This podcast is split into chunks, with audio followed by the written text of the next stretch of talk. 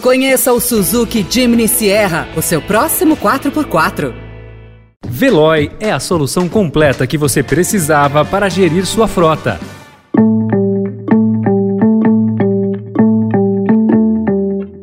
Seja bem-vindo, seja bem-vinda. Começa agora mais uma edição do Notícia no seu Tempo. Esse podcast é produzido pela equipe de jornalismo do Estadão para você ouvir em poucos minutos as principais informações do jornal. Entre os destaques de hoje, orçamento secreto vai capturar verba para a saúde em 2023. Alexandre de Moraes centraliza decisões e amplia poder no TSE. E o bate-papo de Tite com o Estadão, que foi muito além dos gramados. Esses são alguns dos assuntos que você confere nesta quinta-feira, 25 de agosto de 2022. Estadão apresenta Notícia no seu tempo.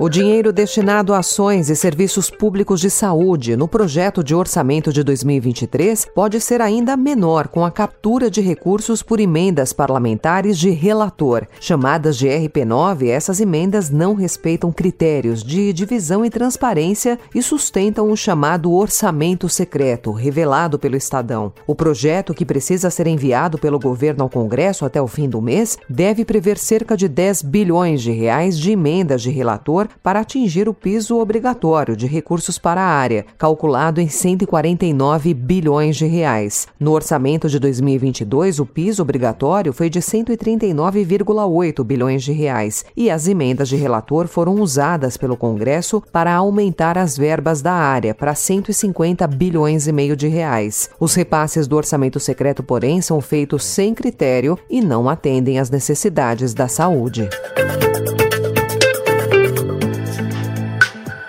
O IPCA 15, prévia do principal indicador de preços do país, teve deflação de 0,73% em agosto após uma alta de 0,13% em julho, divulgou ontem o IBGE. É a maior deflação desde que o IPCA 15 começou a ser apurado, em novembro de 1991, embora concentrada em poucos itens, como combustíveis e energia, mas de grande peso no orçamento das famílias.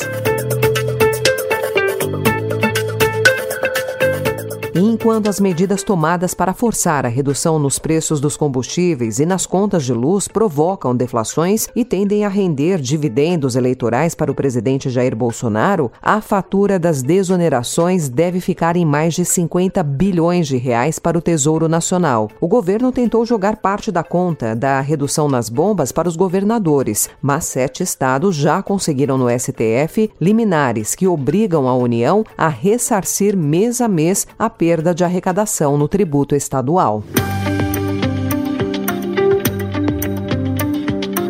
A cerimônia de hoje simboliza o respeito pelas instituições como o único caminho de crescimento e fortalecimento da República e a força da democracia como único regime político onde todo o poder emana do povo e que deve ser exercido pelo bem do povo.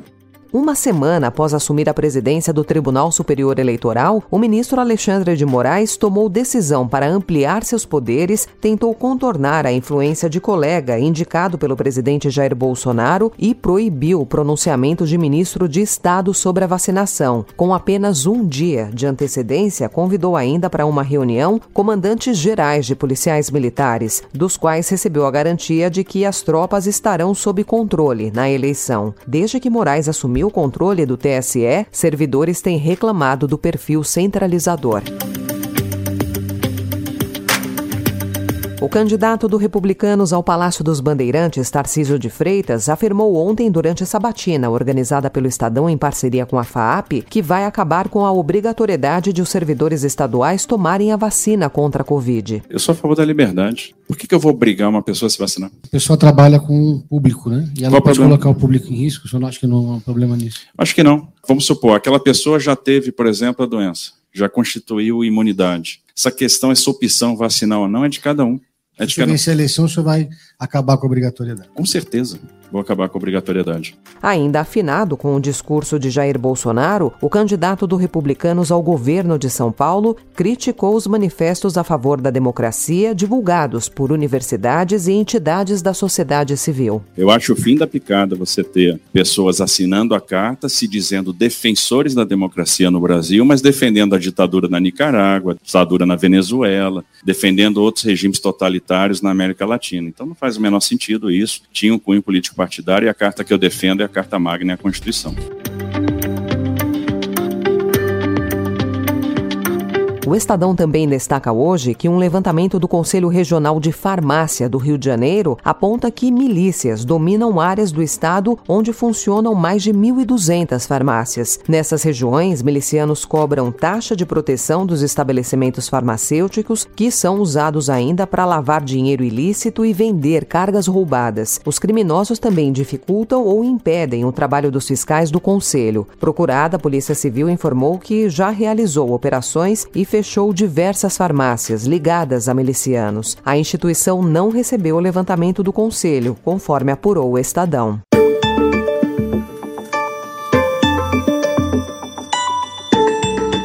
E enfrentando calor e seca que reduziram o volume dos rios, além da guerra na Ucrânia que afetou o fornecimento de energia, a Europa começa a se preparar para um inverno difícil sem o abastecimento de gás russo. Alemanha, França, Reino Unido e Suíça já anunciaram medidas para reduzir o consumo de energia e acumular reservas para o período mais frio do ano. Na França, o presidente Emmanuel Macron alertou que a população precisará fazer sacrifícios pelo fim do que chamou de era de Ce tableau que je fais là, cette fin de l'abondance, cette fin de l'insouciance, cette fin des évidences, montre que c'est au fond une grande bascule que nous vivons, face à laquelle, évidemment, nos compatriotes peuvent réagir avec beaucoup d'anxiété. Et donc, face à cela, je pense que nous avons quelques devoirs. As sanções à Rússia afetam o fornecimento de gás, que é a principal matriz usada para aquecer casas na Europa. Uma reunião entre chanceleres e ministros da Defesa da União Europeia está marcada para 30 e 31 de agosto em Praga para discutir o apoio à Ucrânia e a continuidade da campanha de pressão contra a Rússia. Notícia no seu tempo.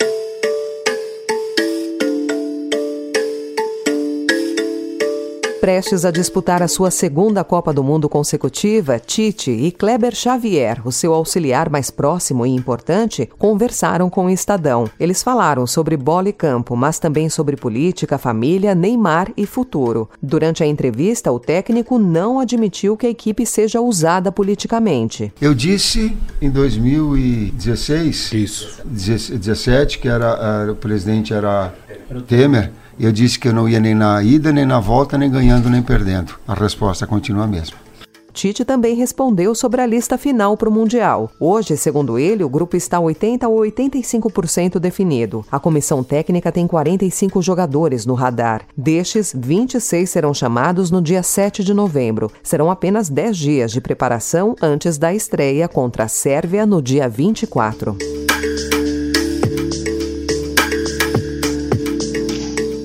E para encerrar, uma boa notícia. Uma equipe de pesquisadores da Universidade de Coimbra, em Portugal, identificou a região do cérebro humano chamada de cíngulo posterior como a área em que ocorrem as primeiras alterações causadas pelo Alzheimer, o que abriria caminho para um tratamento precoce da doença. Um dos coordenadores da equipe, Miguel Castelo Branco, explicou que os resultados dessa pesquisa abrem caminho para desenvolver e testar terapias para reduzir a neuroinflamação presente em quadros da doença doença.